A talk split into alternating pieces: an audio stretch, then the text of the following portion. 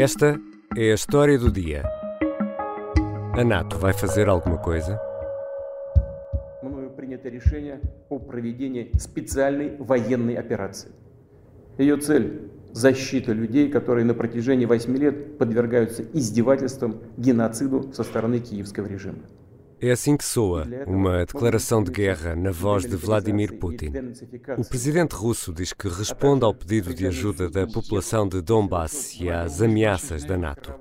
Joe Biden, o presidente dos Estados Unidos, diz que se trata de uma agressão sem sentido para recuperar o império.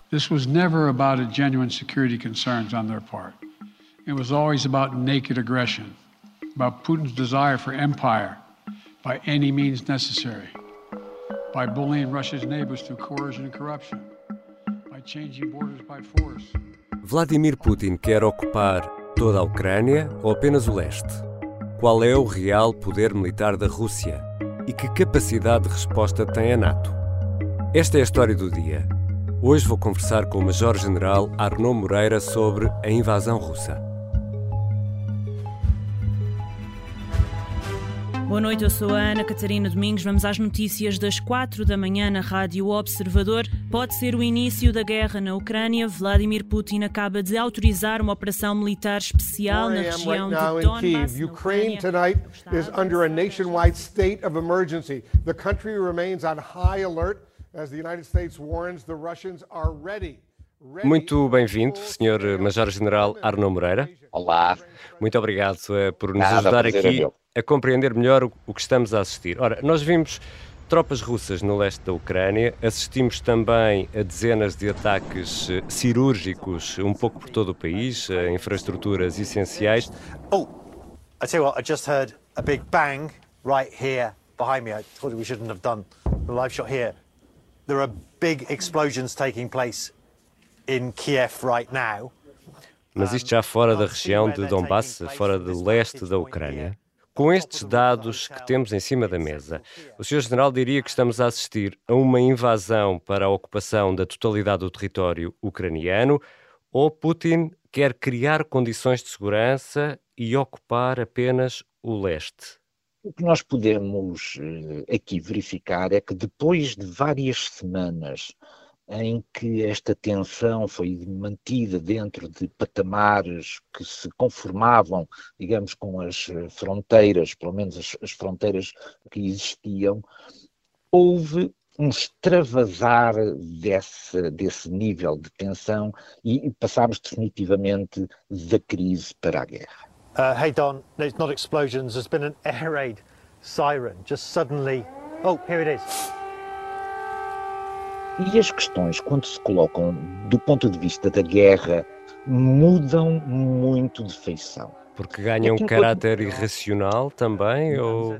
Ganham, ganham uma dinâmica própria, menos controlada e menos controlável. Uhum. E, e- e eu, eu- eu gosto muito de, de- de ler Clausewitz, porque ele já estudou muito, ele estudou muito estes fenómenos eh, da guerra e ele falava muito na questão de que havia vários tipos de conflitos entre grandes interesses, mas a guerra distinguia-se desses conflitos por ser um conflito a regular pelo sangue. Isto é, a violência é aquilo que caracteriza uma guerra. E o passar de uma situação de crise para uma situação de aplicação de violência é, um, é, é o ultrapassar de um limite que muda as equações todas que nós tínhamos até este momento e todas as, as suposições que tínhamos. Portanto, Porque- arriscar uma resposta agora mais concreta seria eh, temerário, em sua opinião, Sr. General Arno Moreira. Não, o que acontece neste momento é que com a invasão da Ucrânia há dois momentos que se vão passar. O primeiro momento é o momento da reação dos próprios ucranianos e das forças ucranianas. Existe, ainda voltando ao, ao nosso amigo Clausewitz, existe a expressão do, do nevoeiro da guerra. O que é o nevoeiro da guerra?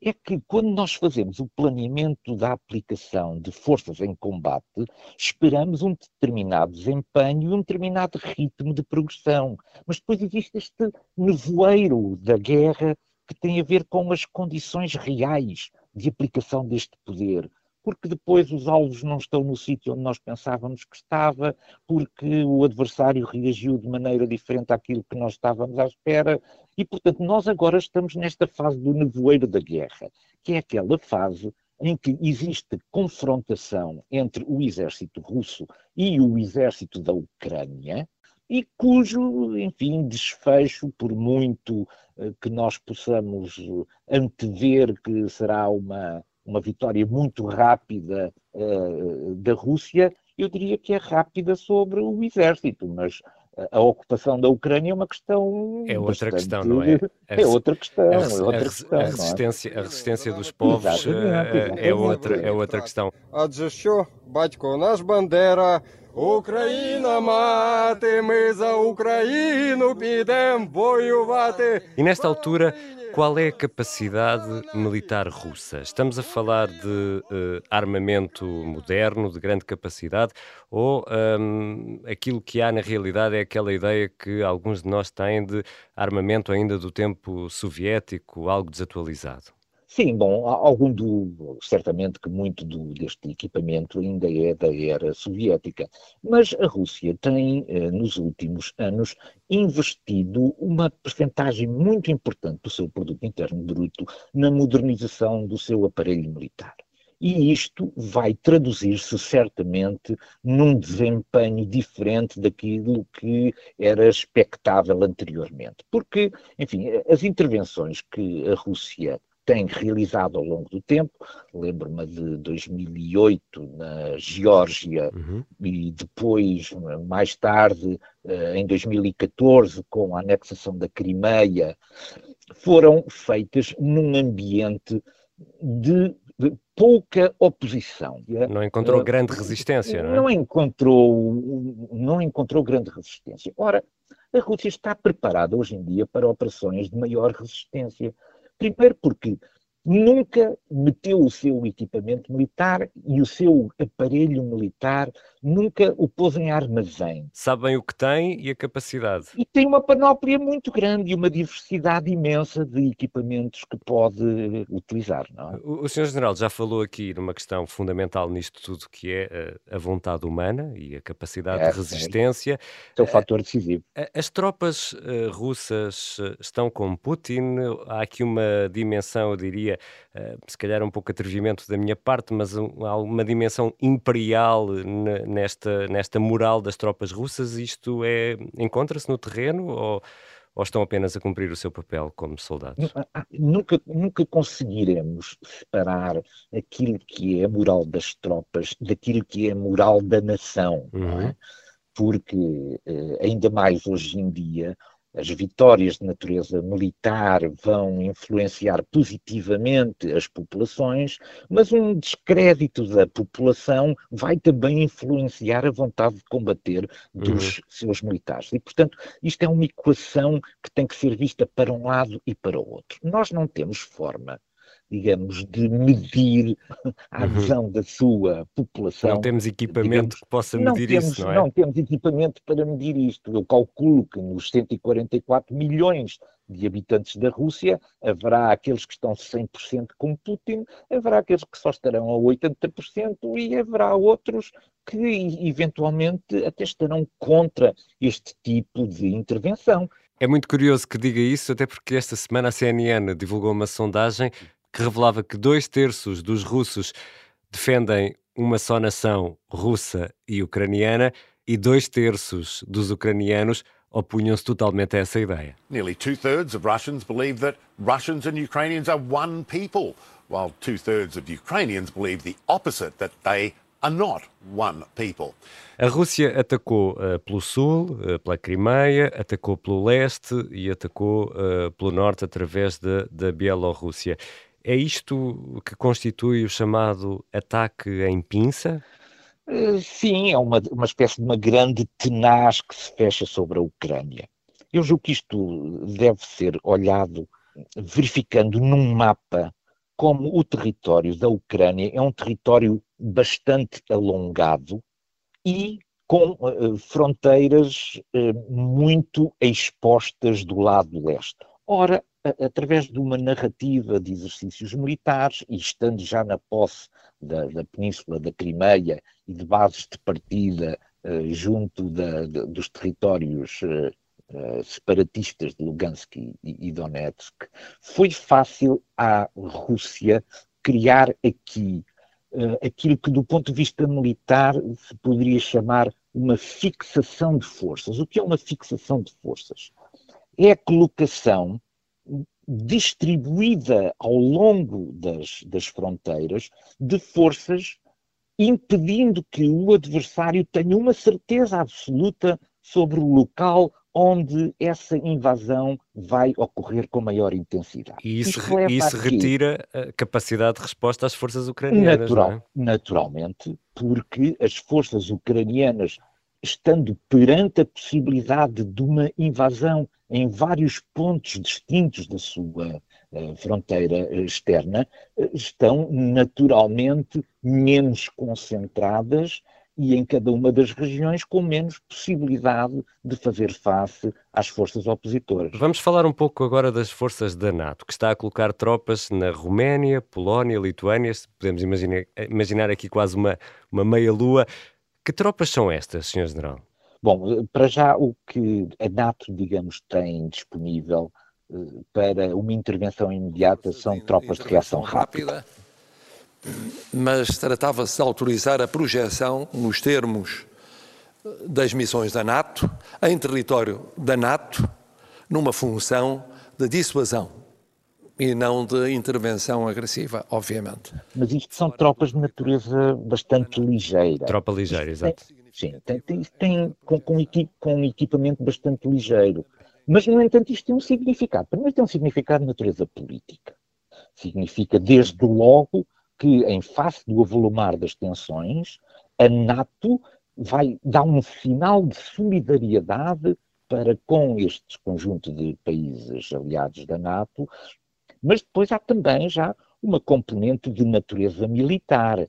É que a colocação de um dispositivo de natureza militar, ainda que ligeiro, não deixa de ser um ataque a forças da NATO, no caso de vir a ser concretizado. E, portanto, isto coloca imediatamente a fasquia a um nível muito elevado. A resposta parece-me, neste momento, adequada e é possível. Ou seja, e pegando naquilo que nos acabou de explicar, deixe-me aqui provocá-lo. A NATO vai continuar parada, não vai? Não, a, a, NATO não está parada. A NATO não está parada. A, a NATO tem que ter também um tempo suficiente porque as decisões na NATO são, são sempre tomadas por consenso e, portanto, é preciso haver consenso dentro das forças da NATO, é? dos 30 membros da, da NATO, eh, para que seja concebida uma resposta a esta ameaça. Olhando com os dados que temos neste momento, a mim pareceria-me um pouco suicidário para o regime russo afrontar a NATO. E é por isso que este tempo de invasão da Ucrânia ocorre agora, antes que as tentações da sua ligação aos regimes ocidentais, quer do ponto de vista da União Europeia, quer do ponto de vista da NATO, possam ocorrer. E se uh, o Ocidente não der uma resposta militar que garantias temos de que Putin vai ficar por ali? Não, eu, não, nós não temos garantias nenhumas. Nós não temos garantias nenhumas. O conjunto de sanções que agora foi aprovado são sanções de natureza económica, basicamente, e vão demorar tempo a produzir efeito. This is going to take time. It's not going to occur. He's going to say, oh my God, these sanctions are coming, I'm going to stand down. He's going to test the resolve of the West to see if we stay together, and we will. O Ocidente tem reagido a estes conflitos entre a crise e a guerra através da aplicação de um conjunto de sanções. Mas, mas, mas que efeitos da... produziram? Que efeitos é, produziram? É, essa é a pergunta. Cuba mudou de regime, a Coreia do Norte mudou de regime, o Irão desistiu do seu programa nuclear, isto é, as sanções económicas só produzem efeitos a longuíssimo prazo quando produzem efeitos. Uhum. porque em regimes autocráticos tem uma desculpa para falhar perante as suas populações. É? Serve a propaganda, Serve a propaganda dos, próprios, dos próprios regimes. Não é? Sr. General, e o que é o artigo 4 Continuamos eh, também eh, a acompanhar as reações internacionais. A Estónia vai ativar o artigo 4 da NATO e pedir a cooperação aos aliados. Bom, o, o artigo 4 eh, dispõe que eh, as partes, portanto, os membros da aliança, os 30 membros, eh, se irão consultar entre si. É, portanto, digamos, um apelo a uma consulta. Isto eh, tem uma certa importância do, do, do ponto de vista da elevação da preparação estratégica da NATO. Invocar o artigo 4 para consulta significa que a NATO reconhece aqui uma importância a esta crise que obriga a uma reflexão conjunta e, portanto, nós não estamos ainda, digamos, esperemos que, nunca, que não tenhamos que chegar lá a, a, a, invocar o artigo 5 que é o da defesa mútua, não é? Entre, Quando um é atacado, e, portanto, são ataque, todos atacados. O ataque é? são todos atacados e, portanto, todos têm o, o, o dever uh, de, de, de, de, responder a essa agressão. Nós não estamos no nível do artigo 5 mas o artigo 4 digamos, é um aviso. O primeiro-ministro da Estónia, sabemos isso, não é? Já pediu, juntamente com os outros Estados bálticos e a Polónia, a ativação do artigo 4 porque há um grande receio de que Putin queira uh, fazer alguma coisa no, no, no, quadro dos Estados eh, eh, Bálticos. Paulo, Paulo Rangel, peço desculpa, a ativação do artigo 4 não é o quinto, aquele que mobiliza é toda, toda, a NATO. Então explique-nos, explique por favor, qual é, o que é que é, significa o artigo 4 é, no fundo, o reconhecimento de uma ameaça uh, a esses Estados. Portanto, Senhor General Arnaud Moreira, e quão preocupados devemos estar com a região da Moldávia, que fica ali entalada entre a Ucrânia e a Roménia? Bom, nós devemos eh, estar preocupados, mas não devemos também entrar uh, em pânico. Uh, a questão da, da, da, Moldova é uma questão que pode ser a questão seguinte, porque tal e qual como a Ucrânia, a Moldova não faz parte da NATO e tem uma importante população russa bastante concentrada na região da Transnistria, que fica, digamos, entre a Moldova e a Ucrânia, naquela faixa da fronteira com a Ucrânia, e, eh, digamos, as recentes notícias. Eu não conheço a dimensão, digamos, destas notícias, mas eh, de que eh, teríamos, teriam começado ataques junto de, de, de Odessa e de que de cima da, da Bielorrússia existem avanços uh, ao longo da fronteira da,